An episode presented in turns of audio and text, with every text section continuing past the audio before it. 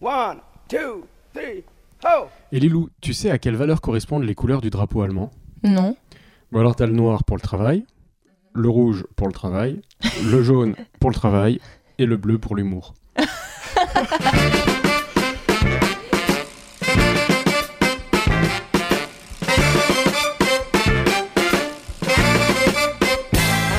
Salut tout le monde, vous écoutez Pause Vélo, c'est l'épisode numéro 64 et aujourd'hui on va parler des néo-cyclistes, des nouveaux pédaleurs. Parce qu'avec Ou des cette, anciens euh, nouveaux. ou des anciens nouveaux ouais, qui étaient petits, qui en faisaient avant, puis qui se sont remis. Parce qu'avec euh, ce qui se passe en ce moment à travers le monde, le vélo, la, la petite reine est la reine du monde. J'allais dire le roi du monde, mais C'est la pas. grande reine en fait. Voilà, Ouais. c'est ça. Euh, comment ça va Arnaud? Mais ça va très bien. Alors tu viens nous parler de quoi aujourd'hui? J'arrive pas à me mettre dans la tête ce que tu Ouais, non mais écoute, moi je vais essayer de donner quelques conseils pour se mettre ou se remettre au vélo taf. Ah oui d'accord. En faisant un petit point par Genève ça. avant. Ouais, Tu me l'as dit juste avant, j'en ça pas. hein. Lilou, ça roule? Ouais, nickel. Alors on va parler de Pee-wee's Big Adventure. Oui, absolument. Un film magnifique de Tim Burton. Et puis, j'ai de très bonnes nouvelles pour vous euh, s'agissant du vélo en Europe. Et Kika, t'as préparé quoi? Alors moi, je vous ai préparé une petite rubrique avec un, un prix, un prix qui a été décerné à une ville. Donc euh, vous en apprendrez plus tout à l'heure. Surprise On va commencer par une ville, Arnaud, Genève. Mais oui, parce qu'avant de faire le tour de l'Europe avec Lilou, on va d'abord s'intéresser à ce qui se passe chez nous. Donc à Genève, il y a eu des Corona pistes, donc les pistes tactiques qu'on met en place pour euh, fluidifier euh, le transport ou le- les trajets des. euh, comment ça, fluidifié? Je la gare où ma bagnole maintenant, moi? Bah oui, voilà, c'est ça le problème. Donc, il y a eu euh, des pistes qui ont été mises en place à Genève. Suite à ça, les automobilistes pas contents, euh, façon Eric, euh, qui sont mis à râler, qui ont lancé une pétition. Suite à ça, euh, Les cyclistes ont répondu. les associations de mobilité douce à Genève euh, ont répondu par une autre pétition, par une manifestation. Donc, euh, j'ai quelques petits chiffres intéressants à vous communiquer. Fais-nous rêver, Arnaud Voilà, donc la première, si- la, la première euh, pétition qui a été mise en ligne par les automobilistes contre ces pistes a recueilli en 6 jours, donc mes, mes, chou- mes, mes chiffres sont pas tout à fait à jour, hein, donc en 6 jours ils ont, récupéré, ils ont recueilli 5121 signatures. Ouh Mais la pétition en faveur des cyclistes a recueilli en 4 jours 15 659 signatures Sachant que, alors attends, ProVélo a quand même dit qu'en moins de 24 heures, ils ont récupéré 10 000 signatures. En moins de 24 heures, déjà plus que l'autre. Euh, ce qui est, ce qui est, moi, ce qui me rassure, c'est que quand tu vois euh, sur des forums, euh, sur euh, les réseaux sociaux, des choses qui sont faites en faveur du vélo, qui sont mises sur des sites neutres, genre des journaux, tout ça, pas sur des sites spécialement où il y a des cyclistes qui vont. Le tombereau d'insultes qui tombe là-dessus, Oui. les haters. Et moi, du coup, je me dis, on est vraiment en minorité. Bah, finalement, la majorité silencieuse, elle est vraiment en faveur du vélo. Et ça me rassure, tu n'imagines pas. en fait, le, le cycliste, tu le vois pas, tu l'entends pas, tu le sens pas, donc t'y penses pas. Ouais, Et c'est ça. pourtant, il est là. Tu il le sens pas, euh, ça dépend combien d'heures il a pédalé. Hein. Ouais, par rapport à un automobiliste avec, euh, avec son gros V8. C'est vrai. Alors toujours à Genève, en fait, euh, les, les cyclistes, euh, pour appuyer cette pétition, ils ont fait une grosse manifestation. Il y avait 1500 personnes à se faire sont le tour. Alors euh, ouais, et bon, il, il va peut-être y avoir quelques problèmes juridiques avec ça parce que c'était en plein. euh, Interdiction des rassemblements. Voilà, Ouais. mais bon, il y a quand même eu 1500 cyclistes qui se sont rassemblés. Mais j'ai regardé, ils étaient quand même assez distants. C'est pas comme les manifs habituels où tout le monde est assez. Là, c'est un peu... Sur les photos, on voit... Que... Alors du coup, ça prend plus de place. Mais on voit qu'ils respectaient autant que faire se peut les, les distances. Toujours sur Genève. Euh, ma femme travaille sur Genève, vous en avez rien à foutre, mais c'est pas grave. Ses amis et ses collègues, qu'elle est au téléphone sans jamais les lancer là-dessus, c'est eux les premiers qui ont dit... euh, Ouais, ouais, moi je vais me lancer au vélo, ouais, j'ai repris le vélo. Et, et elle était ébahie parce qu'elle dit, mais à chaque fois que j'appelle quelqu'un à Genève, ils sont tous en train de me parler de faire du vélo. Et même des gens, des copines à elle qui ont découvert ça, euh, le fait de pédaler dans les rues de Genève et qui disent, non mais c'est n'importe quoi, moi je vais me mettre dans les associations, j'ai milité. Mais bon, il se passe, il se passe pas des choses qu'à Genève puisque Lilou va nous nous faire le tour de l'Europe. Bah oui, franchement, on a des bonnes nouvelles un peu partout. hein. Au Danemark, euh, sachez que c'est 30% des déplacements quotidiens qui sont effectués à vélo. À Copenhague, ce serait même un déplacement sur deux qui est fait à, à vélo. Et la politique parle de développer des autoroutes cyclables. Mmh. Mm. Tant qu'il n'y a, pas de péage, c'est bon. Ouais. en Allemagne, on est pas mal aussi. 11% des déplacements sont faits à vélo. Et là aussi, les politiques sont concernées et souhaitent atteindre 15% d'ici fin 2020. De nombreux investissements sont prévus dans les infrastructures, les services et la communication. En Hollande, grand exemple de pays cyclable, 43% de la population fait du vélo tous les jours.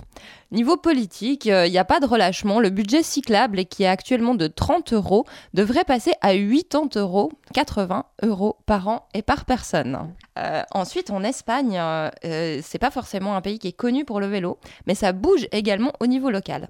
À Séville, par exemple, il y a eu beaucoup d'investissements dans les infrastructures et la ville est désormais dotée de 187 km de pistes cyclables sécurisées et séparées des voitures. Des vraies pistes, hein, pas des bandes. Ouais. Ouais, ouais. Et vous savez comment ça a été possible? Euh, avec beaucoup d'argent, beaucoup de lobbying. Et en supprimant des places de stationnement. Euh, non, oui, oui. Du coup, on est passé de moins de 1% des déplacements en 2005 à près de 8% en Et 2010. quand on veut, Wow. Ça fait une belle En augmentation. cinq hein. ans. Mais c'est ça, du moment qu'il y a les infrastructures, après les gens ils ont, ils ont envie, ils sont heureux, ils le font. Exactement. Et retour chez nous, à Bâle, euh, où 16% des déplacements sont faits en vélo, donc Bâle en Suisse. Euh, la politique dissuasive de l'automobile a fait réduire drastiquement le nombre d'automobiles détenus par les foyers. Et aujourd'hui, c'est moins de 50% des foyers qui ont une voiture.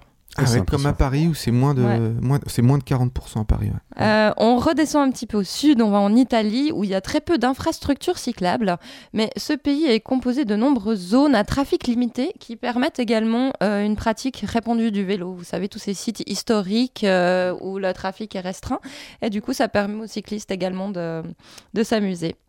Et enfin, je vais terminer par euh, la Finlande. À Helsinki, il y a plus de 1200 km de pistes cyclables.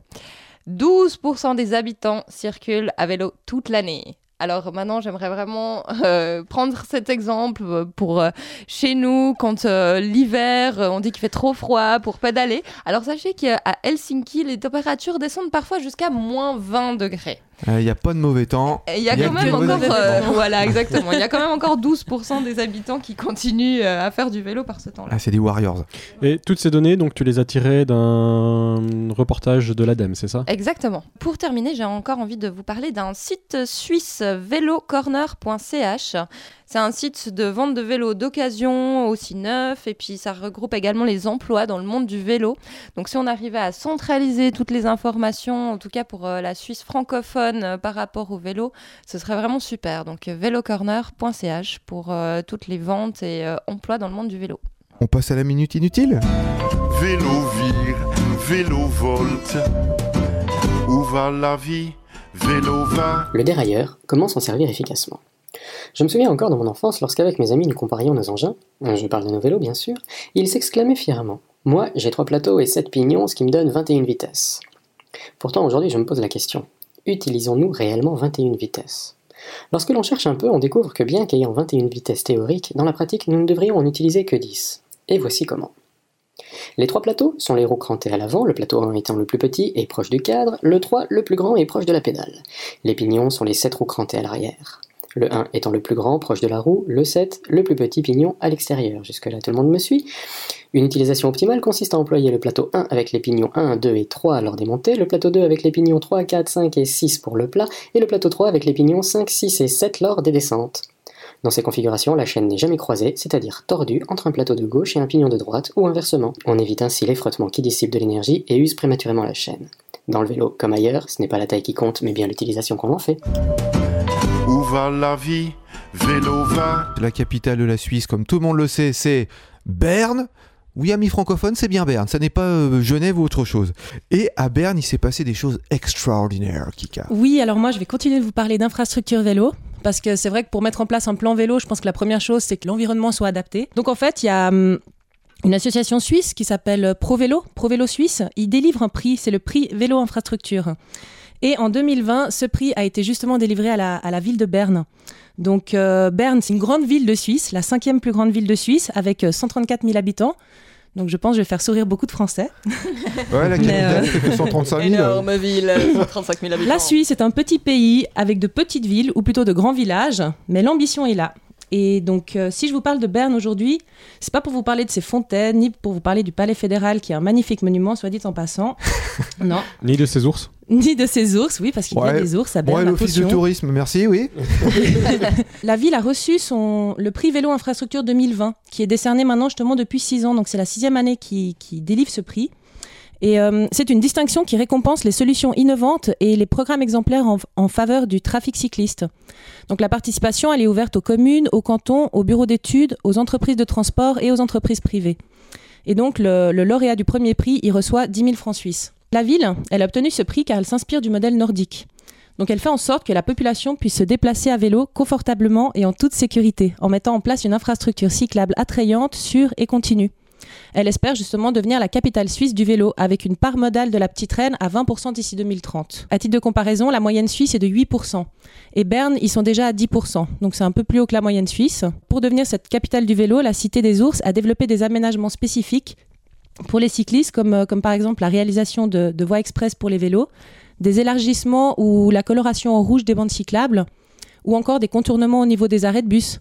Parce qu'on sait que ça peut souvent être embêtant quand on se retrouve derrière un bus à vélo et puis qu'il Ouais. y a les voitures à gauche, les gens qui traversent de tous les côtés.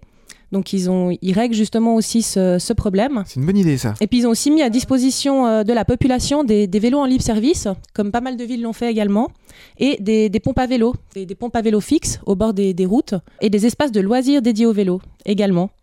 Donc euh, tout ceci a été mis en place très rapidement, c'est ce qui a été félicité par le, par le jury. Et, euh, et donc je me dis que ça peut être possible de le faire rapidement avec euh, pas forcément énormément de moyens et que beaucoup de villes euh, suisses ou françaises ou ailleurs pourraient aussi prendre exemple. On voit avec Covid, on voit avec le déconfinement que les villes, quand elles ont voulu, elles ont voulu s'y mettre à mettre des pistes cyclables, elles en ont mises. C'est donc faut arrêter de trouver toujours des excuses à deux balles. Oui, mais non, mais comment? Euh, Non, on peut le faire tout de suite. C'est fait en quelques mois si on va en mettre. Allez, chers copains néo-cyclistes, on a Mekabike avec nous qui euh, va vous apprendre, vous donner des petits conseils sur la technique de votre vélo si vous commencez et vous voulez mettre des choses au point pour pédaler tranquillement. Salut Mekabike, comment ça va? Salut, ça va et toi? Bah, ça va, impeccable. Est-ce que tu auras des conseils à donner? Et notamment, je pensais, tu vois, à la hauteur de la selle, parce qu'on reconnaît ceux qui font pas du vélo souvent, ils ont tout le temps les jambes pliées. Comment on fait Comment on fait pour savoir à quelle hauteur on doit régler euh, la selle par rapport à, à notre taille, quoi? Il faut que quand tu es assis sur la selle, que tu mettes le talon sur la pédale la plus basse, il faut que tu aies la jambe légèrement fléchie. Légèrement fléchie. Alors presque tendue, bien droite, mais pas tout à fait encore. C'est ça. Les jambes complètement fléchies quand tu pédales, euh, tu vas te fatiguer, tu vas te fatiguer très vite et euh, tu vas vite avoir des douleurs dans les genoux, alors que euh, peu fléchi et le genou qui se détend complètement et qui travaille complètement, euh, on va moins dans les douleurs et on fatigue moins les tendons. Et quel conseil tu aurais à donner à ces néo-cyclistes sur la mécanique de leur vélo notamment? Bah déjà avant de reprendre les vélos, vérifier si les freins fonctionnent, les vitesses fonctionnent. Redémarrer un feu avec les vitesses bloquées, c'est pas chouette. Descendre une côte sans frein, bah c'est la mort assurée, quasiment. Ouais. Voilà. Euh, quand, euh, quand on voit que le vélo est pas en très bon état, euh, l'emmener chez un réparateur. Merci Mekabike, à plus Ah, salut. Et dans la continuité de Mekabike, Arnaud, tu as quelques conseils encore pour les néocyclistes se remettre en forme. Mais oui, tout à fait, parce que ça y est, vous êtes enfin déconfiné et pendant ces deux mois, vous avez pris conscience de quelques points à améliorer dans votre façon de vivre.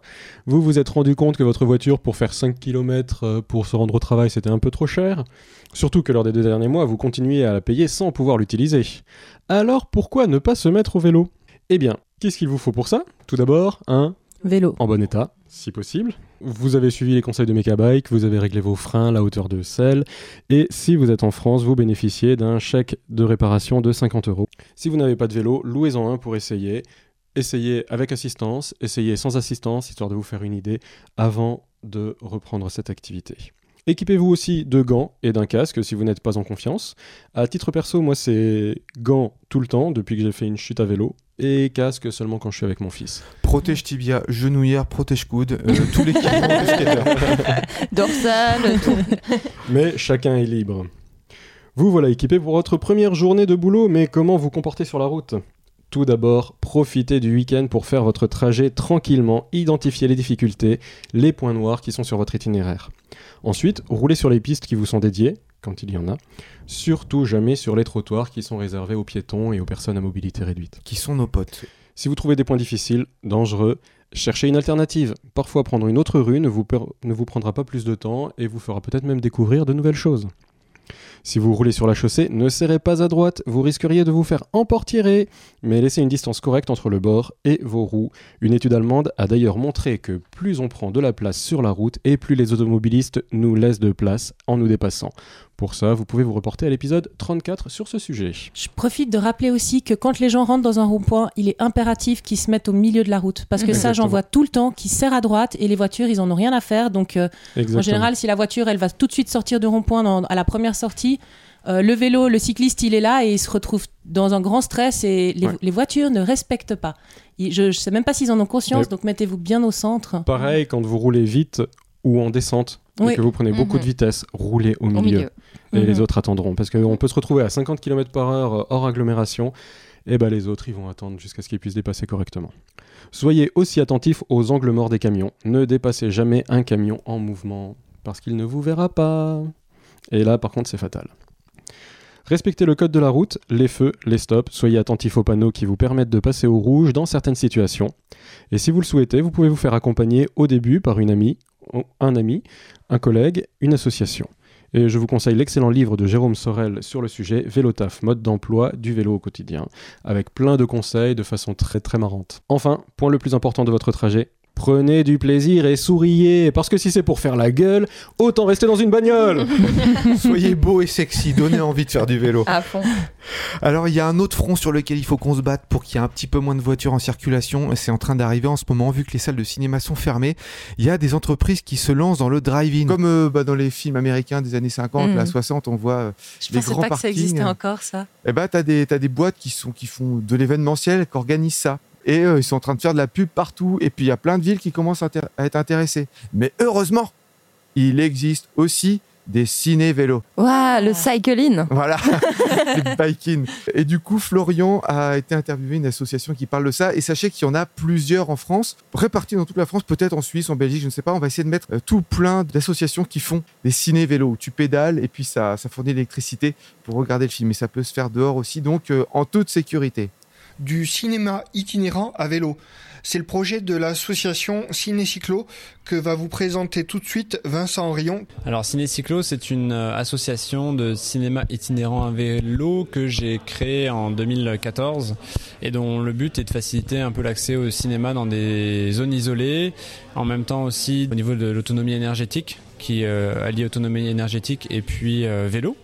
C'est-à-dire que quand on fait une projection, en fait, il suffit de pédaler sur un vélo pour générer l'électricité et donc projeter un film. C'est parti, je crois, d'un voyage au Sénégal. Ouais, en fait, euh, l'idée c'était de, voilà, de voyager à vélo, de faire un grand voyage à vélo et euh, en même temps de partager une de mes passions qui était le cinéma. J'ai associé ces deux, ces deux passions-là, ces deux idées-là euh, et je me suis embarqué avec du matériel habituel de voyageur à vélo, mais aussi de projection, un écran.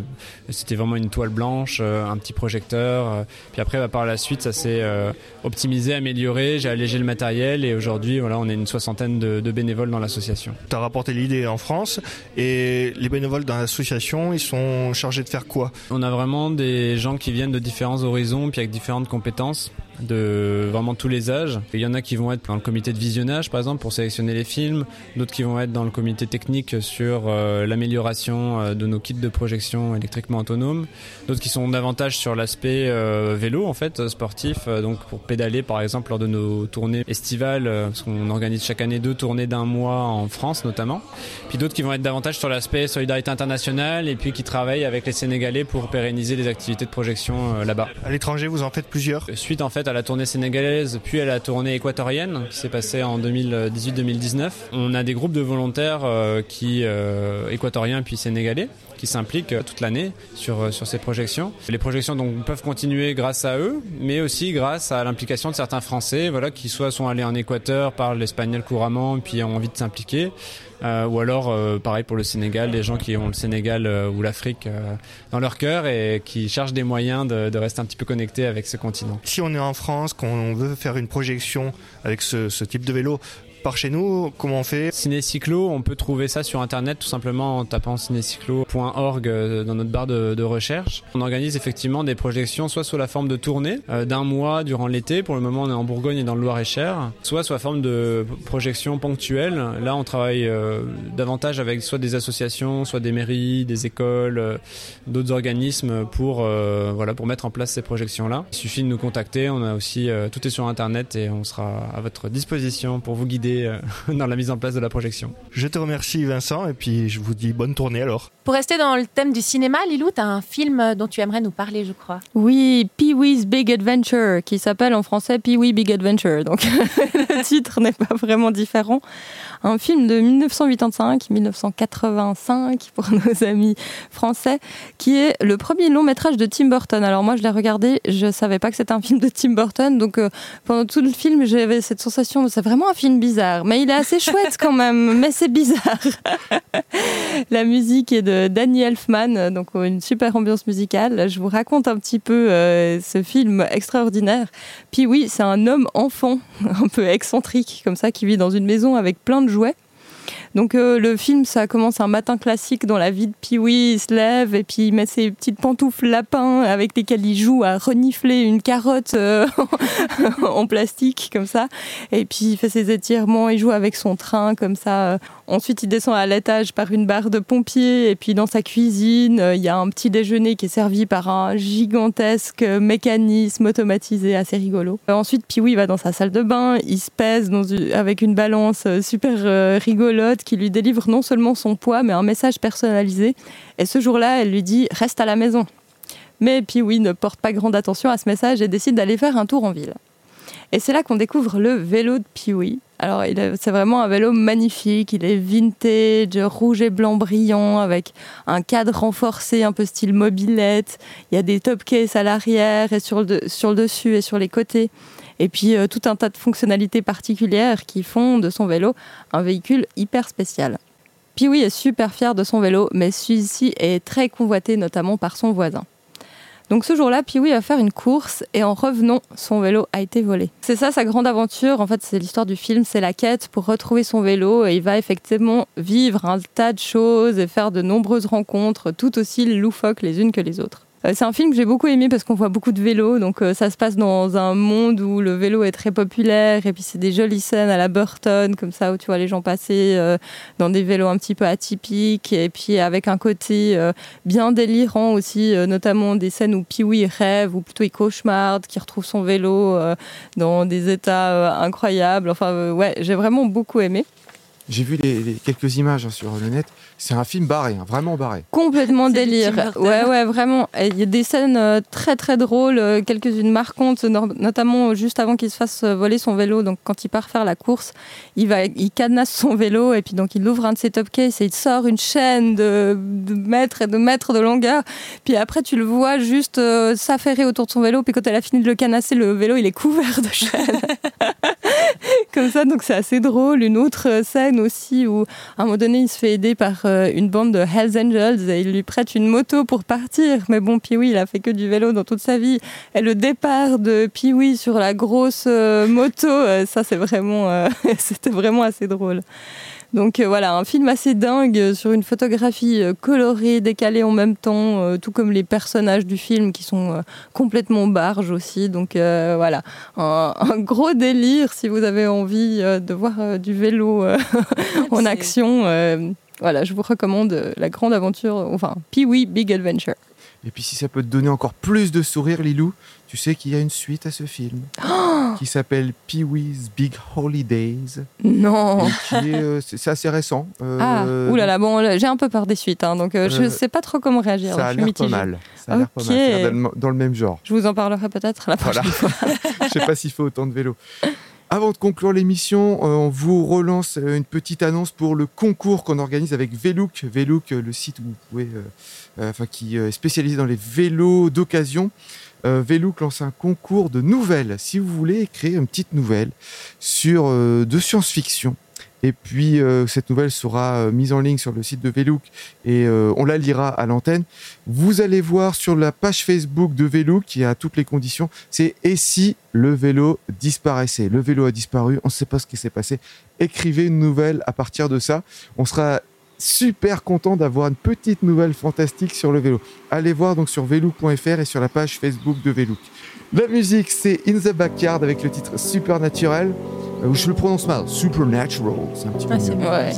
D'ici là, portez-vous bien et n'oubliez pas les copains, pour sauver l'humanité, Faites du vélo Can you tell, please, what will happen?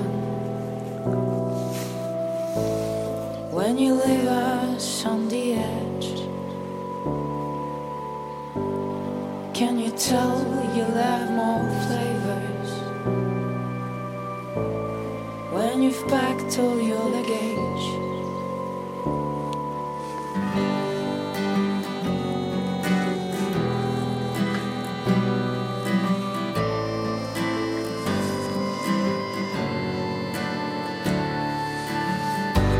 You're like a flower in the desert. You're supernatural. You know, babe, you don't feed lovers. Throwing dust to them.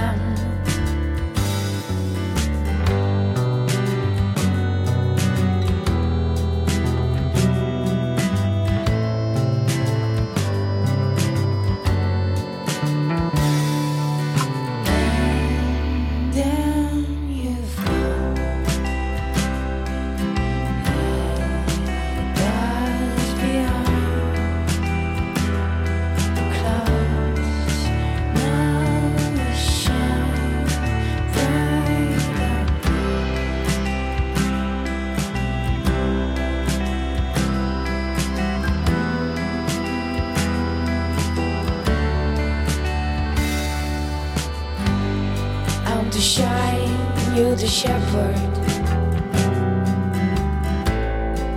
The sky is turning gray. Years go by, I'm drifting nowhere. Eaten by your beds.